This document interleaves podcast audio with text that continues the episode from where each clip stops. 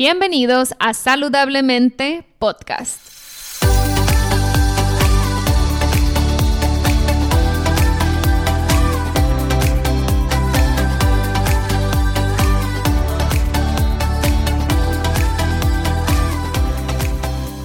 Mi nombre es Siria Velarde y soy Health Coach.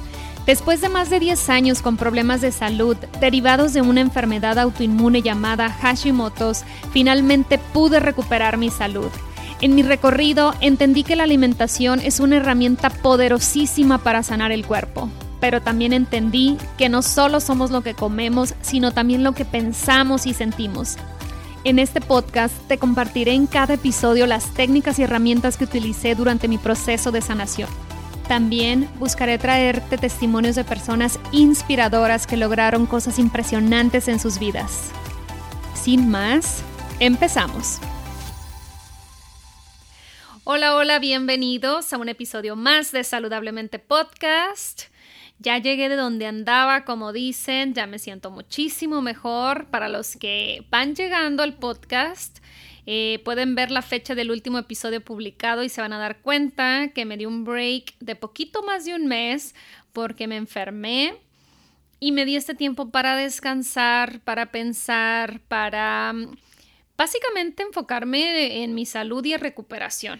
Así que, pues bueno, los que estaban esperando episodio, aquí andamos de nuevo y ténganme paciencia porque todavía se me salen algunos gallos, pero bueno, no quería dejar pasar más tiempo sin grabar. La verdad que ya extrañaba estar frente al micrófono y sobre todo mm, tuve como un tiempo de mucha reflexión en este mes y cachito que me tomé libre.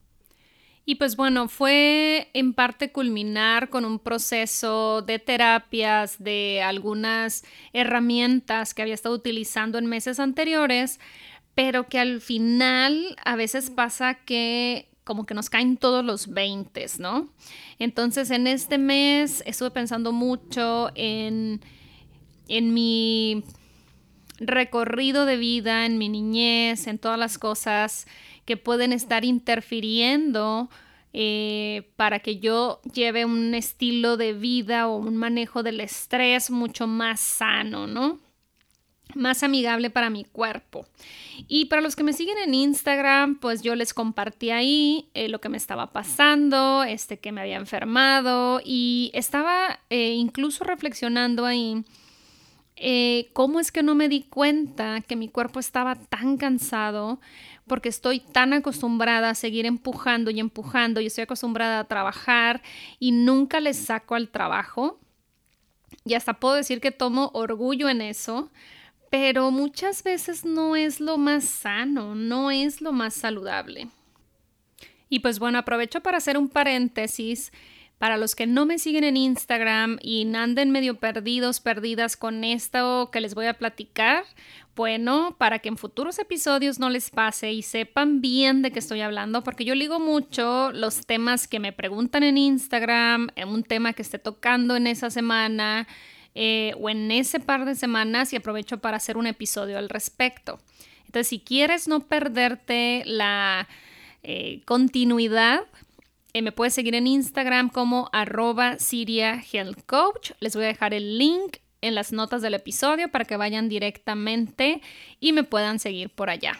Es la red social que más utilizo y creo que de todo lo que existe afuera, el podcast e Instagram son mis, mis dos refugios, por así decirlo. Es donde siempre estoy interactuando. Así que bueno, terminado el anuncio, empezamos ya con el episodio. Empecé a ahondar un poquito en el aspecto del trauma y la relación que tiene con las enfermedades autoinmunes. Yo ya había leído al respecto y nunca pensé que eso me aplicara a mí. Yo siempre me he rehusado a la palabra trauma ¿Por qué? Porque para mí representaba el trauma algo eh, muy serio, drástico, este, un abuso sexual, eh, eh, maltrato físico, un accidente catastrófico, la pérdida de un ser querido. Y la verdad es que yo creo que yo resistía mucho la palabra porque para mí representaba mostrarte débil, eh, una persona inestable, eh, para mí representaba este, una persona a lo mejor con con poca voluntad, no sé, tenía un concepto muy erróneo de lo que realmente el trauma representaba o era. Y en ese tiempo, digo, me cayó el 20 porque tengo meses ya trabajando y experimentando con algunas terapias y herramientas eh, de sanación eh, holística, espirituales, en este recorrido eh, me topé con un curso de milagros, me topé con las constelaciones familiares, he ido a terapia psicológica, porque siempre he sabido que algo no, algo no está al 100% conmigo en temas emocionales. Pero de eso a decir tengo un trauma, era como, no, me estás hablando de alguien más, eso no me representa. Y pues bueno, yo tenía la idea, como les digo, de que era, tenía que ser algo muy duro. Y el querer comparar las cosas que yo he vivido con alguien que, que le han pasado todas estas cosas tan dramáticas en su vida, pues me hacía sentir hasta como muy, no sé, quejumbrosa, llorona, como que no tengo derecho a quejarme de esto. Pero bueno, en ese trabajo personal me he dado cuenta, pues que sí, efectivamente todos venimos arrastrando con algún tipo de trauma y yo no soy la excepción, soy humana, soy imperfecta, no tengo la vida resuelta y sigo teniendo mis propias batallas en las que a veces gano y en otras me caigo, como fue este caso, que mi cuerpo se rindió. También digo, eh, ahorita les voy a dar más antecedente, pero un par de meses antes de esto, eh, yo estuve tomando unas terapias de quelaciones para eliminar metales pesados del cuerpo, que es como que la otra capa de la cebolla que acabo de descubrir que estaba pasando dentro de mi cuerpo. Y pues bueno, eso será motivo de otro episodio donde les voy a platicar paso a paso en qué consisten las terapias, el tema de metales pesados, pero ahorita este, este episodio lo voy a mantener muy personal. Y pues bueno, eso contribuyó, pero fue la cereza en el pastel. Yo venía de un par de años de de verdad estirar la cuerda muchísimo con mi cuerpo. Es una gran ventaja que como health coach conozco eh, qué tipo de suplementación, qué tipo de alimentación es la que mejor me va y la que necesita mi cuerpo, que no colapse antes. Pero eh, aunado a la fatiga y al cansancio y al exceso de trabajo, le sumo estas terapias que son muy agresivas, son muy fuertes. Y miren, pensé mucho en subir o no este episodio porque es muy tentador mantener únicamente las cosas bonitas eh, públicas y las cosas no tan bonitas eh, no nos gusta a veces compartirlas porque ¿quién quiere ver cosas tristes o desagradables en redes sociales? Y a veces usamos las redes sociales para evadir nuestros propios problemas, para ver algo lindo que nos levante el estado de ánimo. Al menos yo las uso para eso, o para aprender, o las busco para entretenerme, pero un entretenimiento que me ponga de buen humor, que me haga reír, o bien las utilizo para aprender. Sigo cuentas a las que les aprendo, comparten información valiosa y pues bueno. Quiero dejar en claro que lo que vemos en redes sociales es una parte muy pequeñita de la vida de las personas y que la mayoría tratamos de compartir lo mejor que tenemos. A veces eh, sale algo no tan bueno, pero casi siempre sin querer, casi siempre planeamos compartir lo mejor. Y pues bueno, en ese sentido es bueno que hagamos esa distinción para no idealizar a nadie y no comparar nuestra vida con la de nadie creyendo que la de la persona que vemos en redes sociales tiene una vida soñada y perfecta porque nadie la tenemos. Nadie tiene vidas perfectas. Y si tú has llegado a creer que tu vida es menos que la de otra persona por cómo luce en redes sociales, te invito a que replantees la situación. Yo considero que tengo ya algunos años en esta búsqueda de crecimiento personal Y siento que he superado varias cosas, como en gran parte el querer complacer a los demás por encima de mis necesidades, el querer, pues sí, cumplir con todos menos conmigo. Creo que esa parte en mis treintas eh, la pasé y ahorita la mayor parte del tiempo eh, al menos soy consciente de por qué estoy haciendo las cosas, si es por ganarme la aprobación de alguien más o porque realmente lo quiero. En mis 20 fue una lucha tremenda con el querer complacer a todo el mundo.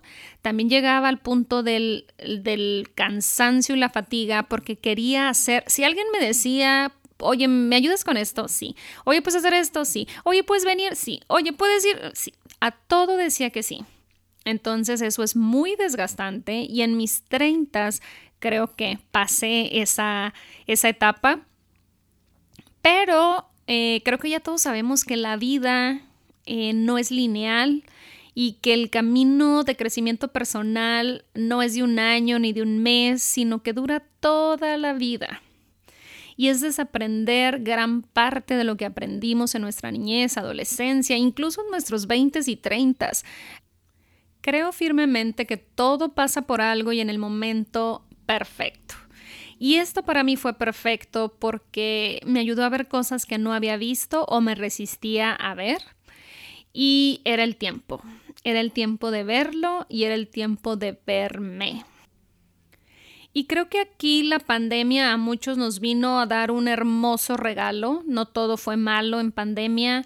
Em, sé que hubo muchas pérdidas y muchos momentos tristes, pero también dentro de eso podemos rescatar que nos obligó a ir hacia adentro y nos obligó a ver cosas que por mucho tiempo no habíamos querido ver o más bien apagamos el piloto automático y empezamos a ver lo que realmente había. Cuando estamos en esta situación de piloto automático, estás como zombie, no ves otras cosas. Por eso a mí ese tiempo me ayudó a darme cuenta de la importancia del mindfulness, darme cuenta de la importancia de respirar bien y del poder tan tremendo que tiene la respiración que ya les estaré compartiendo todo lo que he estado aprendiendo sobre ese tipo de técnicas porque han sido poderosas para mí.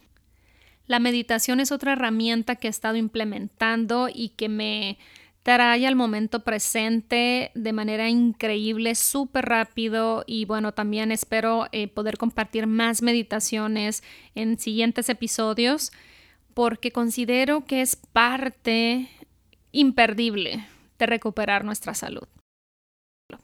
Y pues bueno, otro antecedente súper rápido es que, para los que no saben, yo por casi dos años eh, tuve un negocio de comida saludable Principalmente era entregar comidas eh, de todo el día, lo que le llamamos meal prep, a domicilio. Y esto surgió porque hubo un par de clientas que en consulta me decían, bueno, suena muy bonito todo lo que me propones, pero no tengo tiempo de cocinar, eh, me propones que deje de comer gluten, pero no encuentro absolutamente nada en las tiendas que no tenga gluten, se me hace muy complicado, si me siento en un restaurante siento que no tengo nada que pedir eh, y no tengo tiempo de estar cocinando en mi casa. Y sí, lo entendí. Entonces yo en esta necesidad de querer resolver el problema fue que abrí este negocio. Y aunque tenía las mejores intenciones, eh, se me da la cocina, había tomado algunos cursos y pues bueno, digamos que tenía un buen sazón y sabía cómo combinar los alimentos para que nuestro cuerpo se sienta con más energía, eh, que la digestión funcione mejor y bueno, todas las maravillas que una buena nutrición nos ofrece, es que me aventé. La cosa es que yo nunca tuve formación como chef, eh, no tenía idea de cómo manejar una cocina grande, industrial. Em, y me sentía que andaba corriendo como pollo sin cabeza todo el tiempo. Entonces, todo el tiempo que manejé este negocio, me sentía, aunque sabía las bases, realmente para los que ya han emprendido y, las mujeres emprendedoras que me escuchan en este momento, saben que el emprendimiento está lleno de incertidumbre. Nunca tienes nada seguro. Eh, y no solo se trata del producto final, sino de la relación con el cliente, conseguir nuevos clientes, eh, administrar el trabajo humano, la gente que está contigo laborando, más el marketing, más la preocupación de que de dónde va a llegar tu próximo pago para la nómina, la renta, los servicios, etcétera, etcétera. Entonces, el mundo del emprendimiento es un reto enorme y miren, Suena muy bonito cuando alguien te quiere vender algo. No digo que no lo intentes, pero al menos que tengas todos los elementos antes de hacerlo. El emprendimiento es incierto, el emprendimiento es duro. Si fuera fácil, todo mundo emprendería y no es así. Y si fuera fácil, todos los emprendimientos triunfarían y serían millonarios y tampoco es así. Entonces, bueno, en esta incertidumbre, eh, a mí se me, se me vino, Obviamente en ese tiempo no lo veía. ¿Por qué? Porque andas corriendo y más en un negocio de comida. Con la comida no te puedes meter. si alguien tiene hambre y está esperando su comida, olvídate. Puedes ver la peor faceta de la persona cuando tiene hambre.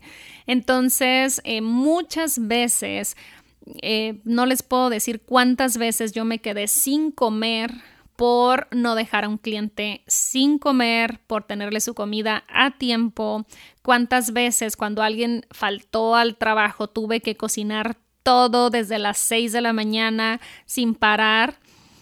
Y además ir a repartir yo misma, cuando faltaba el repartidor. O sea, pasan tantas cosas en un negocio tan dinámico como es la cocina y eh, no sabía lo que me estaba metiendo porque cualquier emprendimiento es difícil, todos tienen incertidumbre, pero si le metes este tercer elemento donde todo urge, donde todo tiene un horario, donde todo se tiene que entregar ya, híjole, pues échale un poquito más de estrés. Entonces, en este tiempo que yo estuve emprendiendo físicamente en un negocio físico, ¿cómo te explico que mi cuerpo estaba siempre como en esta sensación de pelea y huida, con ese, con un estrés, con un miedo que eh, yo misma me sentía por dentro que no tenía ni idea de lo que estaba haciendo, que no tenía ni idea de cómo iba a hacerlo funcionar, aunque aparentara lo contrario.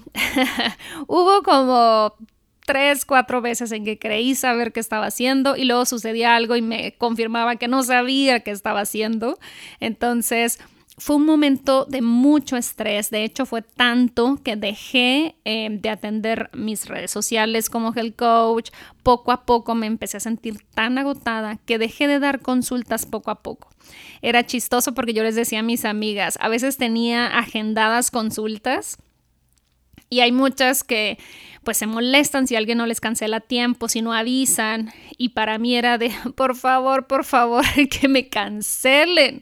Porque para cuando se llegaba la hora de la consulta, yo estaba fundida de cansada. Mis días empezaban a veces a las 4 de la mañana, a veces a las 5 de la mañana. Y eran días largos, largos, largos. Y no era únicamente un estrés emocional, sino físico también, porque pues andaba corriendo, como les digo, a veces era yo la que me quedaba sin comer o era yo la que no había dormido suficiente. Y, y es curioso, ¿no? Porque estaba tratando de resolver ese problema precisamente para mis clientes y me estaba dejando yo al final. Y bueno, les confieso que recuerdo esos días y como que algo se me retuerce por dentro. Entonces, cuando vino la pandemia, yo con este cansancio ya acumulado de casi dos años, em, llegó la pandemia y dije, ¿sabes qué?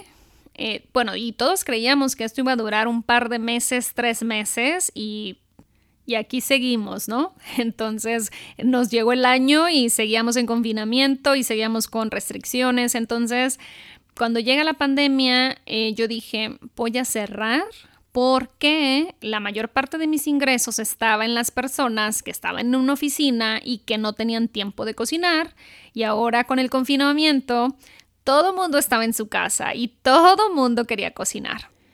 Entonces, en lugar de traerme más estrés, dije, ok, es la oportunidad de darme un break, de replantear qué es lo que quiero, de replantear incluso hacia dónde va mi negocio, em, ahora sí que necesitaba ese tiempo. Para mí, cuando recién llegó la pandemia, dije, ok, así como que respiré profundo, dije, esta es la oportunidad que la vida me está regalando, ¿no? De hacer una pausa y y pues bueno, duré que esa pensé que esa pausa iba a durar muchísimo menos, pero ya lleva un año. No he abierto eh, nuevamente Healthy Fury porque aún no estoy segura si quiero ese camino. Lo que sí estoy segura es que no lo vuelvo a vivir de la misma manera y aprendí mis lecciones. Y una de esas lecciones fue precisamente eh, entender que cómo, cómo está programada nuestra mente, de dónde viene, por qué los miedos. Y cuando hay incertidumbre es cuando la mente regresa a lo conocido. Y si lo conocido es miedo, incertidumbre y nunca aprendiste a lidiar con esas emociones como es mi caso, pues bueno, no es una buena combinación al momento de emprender. Y ahora sí con esto voy al grano. Yo siempre había leído sobre la relación de las enfermedades autoinmunes y el trauma, pero como les digo, yo nunca me identifiqué con el trauma. Afortunadamente, o sea, mis padres no eran drogadictos, no me pegaban, no me apagaban cigarros en la mano, o sea, no viví situaciones dramáticas. Pero me topé en los últimos meses con el trabajo de la doctora Nicole de Pera, que se la súper recomiendo si te identificas con algún aspecto de trauma, que siga su trabajo. De hecho, tiene un libro que me compré, se llama How to Do the Work, cómo hacer el trabajo de una manera holística, cómo sanar y cómo eh, reencontrarte con las heridas de la infancia y empezar a sanarlas. Y pues bueno, aquí es donde viene la parte más personal de mí que muy poca gente conoce pero como les digo, eh, decidí mostrarla por si puede ser de ayuda para alguien más. La doctora Nicole de Pera está redefiniendo el trauma. Ella explica en su libro que trauma no son únicamente esos eventos dramáticos, sino que pueden ser eventos que simplemente nos rebasaron, que no supimos cómo lidiar con ellos en ese momento, y que no encontramos ese consuelo o ese confort de nuestros cuidadores que nos mostraran o que nos hicieran creer que todo estaba bien. Tengamos en cuenta que el ser humano en sus primeros años de vida es completamente dependiente de sus cuidadores, ya sean sus padres, algún familiar eh, o cualquier persona que se haya hecho cargo de tu crianza dependes absoluta y totalmente de ellos. Cuando estamos pequeños, no sabemos cómo responder ante los estímulos de la vida, no sabemos qué esperar de la vida, somos una hoja en blanco. Y mucho de lo que aprendemos o la forma que ah, conocemos de cómo navegar la vida, la aprendemos de nuestros cuidadores. El problema es que muchas veces nuestros cuidadores no estaban listos ni siquiera ellos mismos, ni siquiera ellos sabían cómo hacerle frente a la vida, porque tampoco les enseñaron. Y bueno, yo entro en este caso. Em, en mi niñez, o bueno, yo creo que me voy un poquito más atrás desde mi concepción, desde que mi mamá estaba embarazada, tomé una parte de, su trauma. ¿Por qué? Porque ella se embaraza, era muy joven y mi papá en su momento no se pudo quedar con ella. Entonces mi mamá queda pues muy joven, embarazada, no sabía qué hacer, estaba pues ilusionada, enamorada y de repente se le caen sus sus sueños y sus planes porque esta pareja que ella escogió simplemente no se quedó para enfrentar esta situación.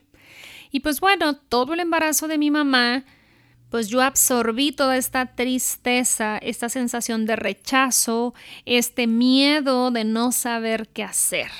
Y miren, antes yo no, no creía que era tan poderoso este, este periodo y cómo absorbemos las emociones de nuestra madre. Lo había leído, pero nunca me había caído, nunca lo había hecho mío ese conocimiento hasta estos últimos meses. Entender de dónde vienen mis miedos y de qué tan atrás vienen. porque como les digo, yo nunca me había identificado eh, necesariamente con el trauma. Pero bueno, ahora que conocí el trabajo de la doctora Nicole Lepera, entendí que efectivamente vengo lidiando con trauma desde antes de nacer. Y el tema siempre en mi vida adulta y en mis relaciones y en mi niñez y, y de repente empezaron a hacer sentido tantas cosas. Yo nunca fui la niña en la escuela amiguera, hasta la fecha no lo soy, porque me cuesta trabajo dejar entrar o buscar a las personas. Yo nunca soy la persona que da el primer paso en una relación de amistad. ¿Por qué? Porque tengo muy arraigado el miedo al rechazo. Y pues este miedo al rechazo viene desde mi gestación. El hombre, el, el primer hombre en mi vida que es mi papá, simplemente no se quedó. Y por mucho tiempo yo me sentía rechazada, por mucho tiempo yo me sentí que no le había importado y en, ese, en esos años sufría por esa razón. Entonces, en esta, em, entre comillas, madurez que quise yo, no sé, tener o creer que tenía, empecé a replantearme eso y empecé a decirme, pues no me importa, si no se quedó, no me importa y a mí no me afecta, cuando en realidad no estaba yendo al fondo del problema. Y sí, empecé a replantear, em, en lugar de decirme, no me quiso, me rechazó, no se quedó, eh, no me quiso. Más que nada ese era el pensamiento constante, es que él no me quiso, no me quiere, eh, porque yo duré mucho tiempo donde no tenía contacto con él. Entonces, empecé a replantearme por mi salud emocional, a decir, Simplemente él no se pudo quedar. Por las razones que haya sido, no se pudo quedar. Era mucho más tolerable esa frase que seguirme repitiendo, no me quiso, se fue, no le importé. Entonces, por mi tranquilidad, por mi sanidad, empecé a replantear la situación y empecé a seguir mi vida y cuando lo hice consciente, a a, repetirme que no era importante, que no lo necesitaba y que yo estaba bien. Es por eso es que me costaba tanto a mí reconocerme débil o reconocer que alguien me había hecho daño. No lo quería ver. No me quería sentir en un, en un estado frágil. Y pues bueno, eventualmente la vida nos va llevando a esas situaciones o a esos momentos en los que ya no podemos esconder debajo del tapete lo que nos duele, lo que traemos cargando, lo hagamos consciente o no. También durante mi niñez em, yo recuerdo que era demasiado introvertida, que era Igual en la escuela, en la primaria, por ejemplo, quien me conozca ahora o me ve ahora, yo creo que no me reconoce porque yo era de las que nunca hablaba, era demasiado introvertida. Y quien me viera ahora en un micrófono, ¿verdad? Pero en esos años era como muy inestable mi situación familiar y pues también tiene mucho que ver con la poca estabilidad que mi mamá tenía. Mi mamá también trae sus propias heridas emocionales, carencias emocionales. Y este episodio no es para em, reclamar nada a nuestros padres, simplemente entender, y creo que es necesario entender para conectar con el trauma, que nuestros padres son imperfectos también y que vienen cargando con sus propias heridas y, que lamentablemente, pues en esa falta de atención a sus propias carencias emocionales, pues terminamos nosotros absorbiendo parte de eso. Y que aunque nuestros padres físicamente estaban listos para dar vida, para concebir, no significa que estaban listos emocionalmente para educar y crear y es importante aprender a ver esto desde un punto de vista de compasión y amor. Eh, por eso creo que es tan importante entender esto, porque si no es muy fácil reclamar lo que no me dieron, lo que no tuve, pero si volteamos a ver la vida de nuestros padres y luego vamos a ver la vida de nuestros abuelos y entender la vida de nuestros bisabuelos, podemos dejar de juzgar y empezar a entender, a ser empáticos, compasivos y más amorosos. Hubo otros episodios durante mi niñez donde no sentía o no aprendí a responder bien al miedo. Era una niña muy temerosa, como les digo, no hablaba. Rompí con algunas cosas uh, con el transcurso de los años, pero han quedado muchas otras muy arraigadas. Y con base en esos eventos vamos formando nuestra personalidad, vamos formando nuestra manera de responder al mundo, eh, con miedos, sin miedos, de una forma amorosa, de una forma con falta de amor propio, con todos los matices, porque todos somos diferentes y todos reaccionamos de manera diferente. Durante mi niñez hubo otros episodios de muchísima inestabilidad, precisamente por la inestabilidad emocional de mi mamá, que siempre fue una persona muy temerosa. Ahora sé que con muchos traumas, eh, y en el caso de ella hubo traumas eh, que sí fueron dramáticos y otros ausencia de mamá. Entonces yo tuve una mamá muy ausente emocionalmente. Entonces sumamos el hecho de que mi papá biológico no se quedó y le sumo el hecho de que tuve una mamá emocionalmente no disponible. Entonces no, no, supe cómo conectar con mis emociones, no supe cómo responder al miedo y nos formamos este cuerpo que la doctora Nicole le llama el cuerpo del trauma. ¿Y esto qué significa? Que nuestro cuerpo guarda memoria, que nuestro cuerpo sigue repitiendo de manera inconsciente los mismos miedos que nunca volteamos a ver. Y por eso es que quería compartirlo porque para mí ahora es tan claro y tan importante. Por muchos años yo traté de hacer de cuenta que esto no duele, no es importante, no lo necesito, no me importa, yo puedo. Y era este ímpetu de seguir, seguir y no voltear atrás. Y ahorita me he dado cuenta lo importante que es voltear atrás y tratar de sanar esas heridas, tratar de darle ese confort a esa niña que tuvo tanto miedo y que no que nadie le dijo que todo iba a estar bien, que nadie le dijo que no que no tuviera miedo, que había alguien ahí más grande, más inteligente y más fuerte que la iba a defender. Como no lo tuvo y el tiempo no se puede ir atrás, nos toca a cada uno de nosotros darle eso. La doctora Nicole Pera habla muchísimo en su libro del trabajo en el niño interior. Y yo había escuchado de muchos otros eh, conferencistas, motivadores, que no tenía mucho caso voltear a ver al niño interior porque eso ya estaba en el pasado. Pero sabes que ahorita para mí es mientras no hagas las paces con tu pasado, seguirá interrumpiendo tu presente y será, seguirá moldeando nuestro futuro. Entonces para mí ahorita no hay de otra.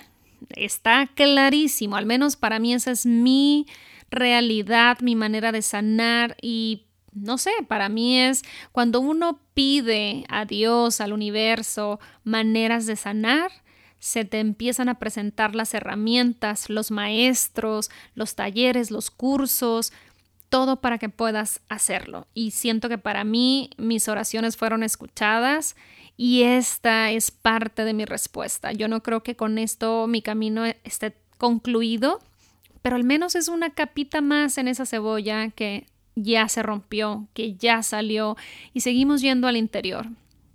Y pues bueno, ¿por qué mencioné el tema del emprendimiento? Ahora hablo sobre el trauma, porque van de la mano. Nuestros cuerpos guardan memoria. Y para toda aquella emprendedora, emprendedor que esté escuchando este episodio, les digo, mientras no sepas lidiar con la incertidumbre, el miedo, que van, sorry, pero van de la mano con el emprendimiento, vas a batallar muchísimo con tus proyectos y de paso vas a llevarte tu salud física entre las patas, como decimos. ¿Por qué? Porque nuestra mente no conoce otra cosa más que el estrés, miedo y la mente siempre regresa a lo conocido. Cuando tú te enfrentas a una situación tan incierta como el emprendimiento, no hay lógica, no trates de entenderlo, simplemente tu mente se regresa, se pone en esta respuesta de pelea y huida, entra en ese estado de estrés, que ahora lo conozco como el trauma, ahora tiene nombre y apellido, entras en ese cuerpo del trauma y empiezas a revivir de manera inconsciente. Eso es bien importante que lo tengamos claro. No lo hacemos de manera consciente, no es lógica y no hace sentido. ¿Por qué? Porque yo ahora que me enfermé y que tuve que forzarme a descansar, y volteo atrás, cuando ya me salgo de, ese estado de piloto automático que estás corriendo en el estrés y que estás corriendo en este cuerpo de trauma, no hace sentido. O sea, para mí era, pero ¿por qué no paré antes? ¿Por qué no conecté que mi cuerpo estaba cansado? ¿Por qué seguí empujando? O sea, no hay respuesta porque no es lógico. Simplemente estás actuando en respuesta a lo que tu mente te está enviando de manera inconsciente. Y aquí es donde la doctora Nicole menciona la importancia del mindfulness o bien la atención al momento presente. Y hablando de atención plena, ese es otro punto que se me quedó muy grabado y que yo no había identificado, eh, es que eh, la doctora Nicole habla de su propia experiencia y testimonio porque ella también habla de su trauma que fue de negligencia emocional, le llama ella, donde su mamá no estaba emocionalmente disponible y me identifiqué al 100% con su historia, por eso es que la hice tan mía, porque me ayudó a verme, me ayudó a identificar mi trauma, en, su trauma. Y esta negligencia emocional, aunque mi mamá estaba físicamente presente, emocionalmente no estaba presente. ¿Y qué pasa en estos casos cuando eres un niño, una niña y no sabes cómo responder ante los eventos que están sucediendo? Simplemente te vas, o sea, te agarras el viaje, ¿no? Eh, y en mi caso, yo no sabía por qué me pasaba esto. Inicialmente se lo achacaba cuando supe que tenía hipotiroidismo y eh, es propio del hipotiroidismo que hay lapsos de mala memoria y de niebla mental, yo se lo asociaba a ese padecimiento, pensaba que era algo físico. Con la doctora Nicole me di cuenta que es una respuesta de evasión emocional, porque como nunca supe cómo responder al evento o nuestra mente chiquitita en esa edad tan pequeña, eh, no tenemos este respaldo emocional y nadie te muestra cómo hacerle frente, pues evades, te desasocias con la realidad. Yo tengo eventos de mi vida que es como si no existieran y nunca hubieran pasado. Hay veces que mi mamá o mis hermanas me tienen que recordar eventos importantes, incluso bonitos. No creas que te desasocias únicamente de los, de los momentos desagradables, te desasocias también de lo bonito. ¿Por qué? Porque tu mente aprendió a no estar presente. Y en mi casa, por ejemplo, siempre era la burla o la carrilla de que yo siempre estaba en la luna. O sea, podíamos estar todas en la mesa platicando de un tema y yo sin planearlo, sin darme cuenta siquiera, a los 10 segundos mi mente estaba en qué voy a hacer mañana, eh, o repasando mi lista, o sea, no estaba presente en el momento. Y mis hermanas se daban cuenta porque mi mirada cambiaba, sabían que no estaba ahí y empezaba la burla, ¿no? De que oh, ya, o sea, tú ya, ya te perdimos. Y muy curioso porque Antonio, mi novio, es muy observador también y de hecho hasta imita las caras que hago cuando él sabe que ya no estoy aquí. O sea que ya no estoy en este plano, que mi mente ya se fue a Júpiter y empezó a, vagar. Entonces, eh, como les digo, para mí fue una revelación entender que esa es mi respuesta a los eventos de trauma que viví en mi niñez, con esta negligencia emocional, eh, con este con esta falta de conexión emocional con mi mamá y con la ausencia de papá. Entonces estoy eh, tomándome muy en serio, estoy leyendo un libro sobre mindfulness que me está pero encantando y el libro se llama Wherever You Go, There You Are. Donde quiera que vayas, allí estás tú. Y en una parte del libro explica que nuestra familia, incluso los, los, nuestros seres queridos que ya no están en este plano, están a un aliento de distancia. ¿Por qué? Porque el conectar con nuestra respiración nos acerca a ese mundo espiritual. Y si eres creyente de que hay un Dios, tal vez también te resuene, por eso la comparto. La frase dice, Él es el aliento dentro del aliento refiriéndose a Dios. Y para los que creemos o hemos leído la Biblia y, crecimos a lo mejor con este contexto un poquito más religioso, si nos remontamos al Génesis, donde dice que Dios nos dio aliento de vida. Para mí ahí se unieron los dos puntos. Él es el aliento dentro del aliento. Y el el saber que somos ese aliento de vida, somos el aliento de Dios. Ufa, o sea, no, no, no, no, estaba fascinada con la frase y ahí me enamoré y quise conocer más del poder que tenemos en nuestra respiración y conectar con nuestra espiritualidad y conectar con nuestra alma y conectar con Dios con la simple respiración. A veces creemos que tenemos que hacer mil rituales, oraciones, arrodillarnos, hacer mandas, ayunos. Y para mí ahí fue, wow, está tan cerca. Es más, no está tan cerca, está dentro de mí, es parte de mí. A veces complicamos las cosas de más cuando son tan, tan sencillas. Y bueno, entre comillas, tan sencillas porque vivimos en un mundo que lamentablemente pareciera empeñarse por mantenernos fuera de nosotros mismos, distraídos, en piloto automático y creo que esa es la esa es la chamba, hacer menos caso al ruido e ir más hacia adentro. Y pues bueno, hasta aquí voy a dejar este episodio. Eh, la verdad es que me solté y me solté y me quedó como de dos horas la platiquita. Eh, y no quiero dejarlo tan cargado, no creo que sea difícil de escuchar. Ahorita esta fue como que, lo crean o no, fue la introducción. Mm, pero me encaminé y, en esa plática donde te dejas llevar llegué a, a tocar puntos que me parecen interesantes y quiero compartirlos con ustedes sobre el emprendimiento femenino, de cómo a veces creemos que tenemos que emprender desde esta energía masculina de empujar y empujar y dejar de lado nuestro cuerpo, descuidando y, y pasando por alto que las mujeres tenemos un sistema hormonal muy distinto al de los hombres. Y pues bueno, si este episodio resonó contigo o crees que puede resonar con alguien que conoces, te voy a agradecer mucho que lo compartas. Eh, si me puedes eh, mandar un mensaje directo en Instagram para yo darme cuenta de cómo percibiste la información, si te sirvió, si te gustó, si quisieras que tocara más temas enfocados al trauma. Eh, de todo lo que estoy aprendiendo, a mí, a mí me encantaría poder hacer un episodio exclusivamente de cada técnica que estoy implementando y que estoy aprendiendo en mi proceso de sanación emocional y espiritual. Si te interesan también estos temas y quisieras que, que compartiera más sobre esto, bueno, házmelo saber y yo me aseguro de que así sea.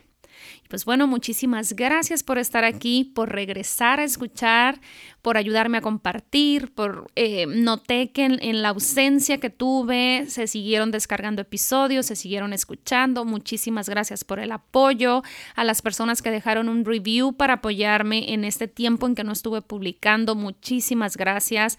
Cada calificación que ustedes dejan en el podcast, el simple hecho de darle seguir al programa en, en, Spotify o en Apple Podcast me ayuda mucho con los números.